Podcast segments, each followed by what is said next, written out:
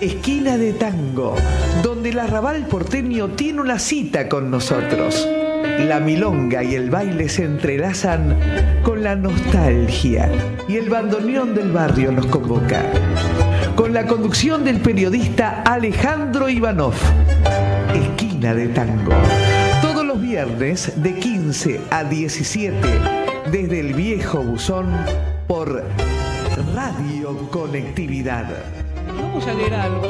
Boliche de barrio, veredas arboladas, luces mortecinas, pisos de baldosas, mesas de roble, una puerta de hierro que chirría al abrirse.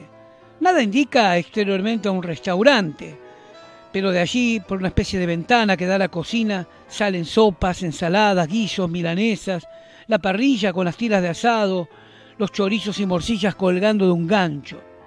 La dueña oficiando de mozo ante el, inevitable faltazo de cada semana del gastronómico jubilado, el quintillo que demora en salir, un plato que viene por error y la concurrencia que llena el lugar. Eh, escabeando con los dientes en el palillo, esperando el trago. Y entonces llegó la voz tan deseada, tomando el micrófono, de quien carraspeó y dijo, Señoras y señores, respetable público, una vez más, en la noche porteña de los viernes de nuestra casa, nos complacemos en presentar a los cantores nacionales.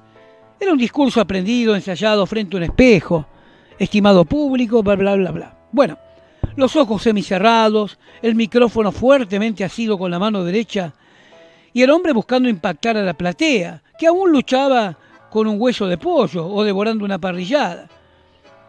Eh, él adivinaba la presencia de algunos no iniciados en ese rito y trataba de seducirlos con su verba florida. Quería llegar tanto a los parroquianos ubicados en las mesas como a los que estaban más lejos. Y dijo, señoras y señores, selecto público, volvió a repetir, para acompañar a los intérpretes de esta noche contamos con la inestimable presencia en bandoneón del maestro y aquí, elevando la voz en busca del aplauso, la mención de un nombre, el gesto para la entrada del hombre de rostro aburrido cargando la caja de origen alemán convertida en un símbolo indiscutido del tango. Mientras saludaba con un movimiento de cabeza, acomodaba la franela sobre los raídos pantalones, apoyaba el bandoneón sobre sus rodillas y jugaba con las teclas. Es fuera de toda duda la figura del barrio. El aplauso no es escatimado por la heterogénea concurrencia donde priman todo tipo de personas. Y el tango ya les va a relatar el amor, la traición, el coraje, la amistad, la mala vida, la madre, la mina, la muerte, la nostalgia y el dolor de ya no ser. Este cantante no era ni alto ni bajo, ni flaco ni grueso, sin edad, edad indefinida, quizás 50 pirulos, peinado a la gomina, afeitado a la navaja, elegante, no, a la manera de hoy no, pero sí a la de ayer. El ayer que el tango rescata porque tiene que ver con nuestras cosas, nuestra esencia. Vestido con traje gris derecho, zapato del mismo color en punta fina y corbata al tono, camisa blanca, cuello brillante, planchado al almidón, como corresponde a un tanguero de ley. ¿Lo habrá planchado la viejita? Sería lo natural, lo obvio. ¿Por qué dudar?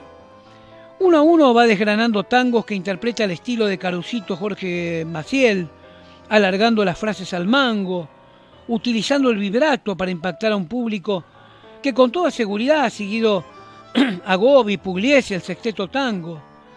Un cantor notable. Bueno, no podía ser de otra manera. Se atrevió con remembranzas de Melfi Batistela, todo un desafío. Pero que el desaparecido Maciel hacía de taquito, con la mayor polenta, como correspondía eh, a todo caballito de batalla para terminar en una ovación. Enrojecía la cara, la vena le aparece, la garganta le estalla, se le suelta el botón de la camisa y el bandoneón, mientras el cantor sigue, se agita sobre las rodillas de este hombre gris, indefinido, cuyos dedos juguetean sobre las teclas ya amarillentas, lo que marca la partitura. Una matrona, con el pelo batido a la moda de antes, observa embelesada, la mano sobre el mentón, acodada a la mesa, donde aún permanecen restos de una cena que, concluyendo en un acto de amor compartido con los demás, el cantor la va transportando a desconocidos sueños del inconsciente colectivo. eh, más allá en la puerta, moviendo los labios, repitiendo gestos, la mano en un imaginario micrófono. Hay como un imán que los atrapa a todos. Es más, el tango se transforma en cópula que no contradice la habilidad de uno de otro, casi como un acto religioso, un acontecer de cultura popular. Y los tres hombres que beben su vino, apoyados sobre el mostrador y que no superan los 30 años, no son porteños.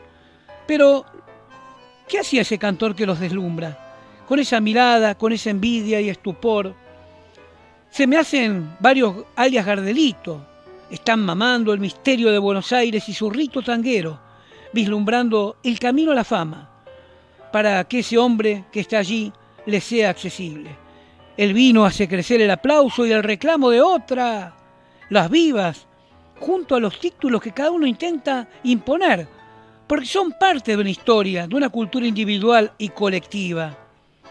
Eh, la catarsis del tango ha producido el milagro. No habrá tiro del final, habrá que seguir. La magia termina, sin embargo.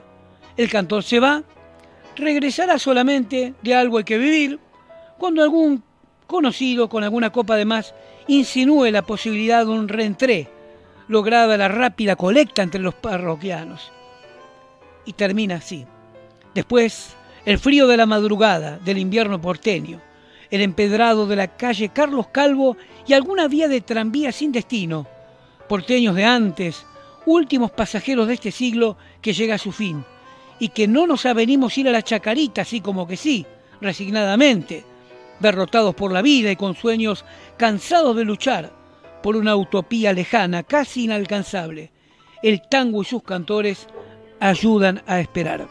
Hermoso relato de este libro, Café Bar Villares, de Daniel Divinsky, en esta letra infaltable del tango, para dar entrada al gran negro Raúl Lavie que nos trae Tinta Roja.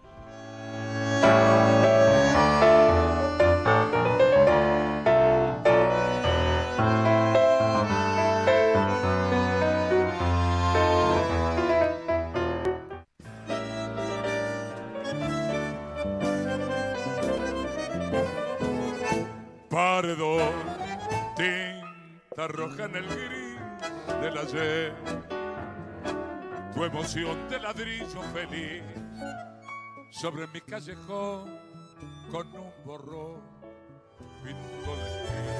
Esquina de Tango, donde el arrabal porteño tiene una cita con nosotros.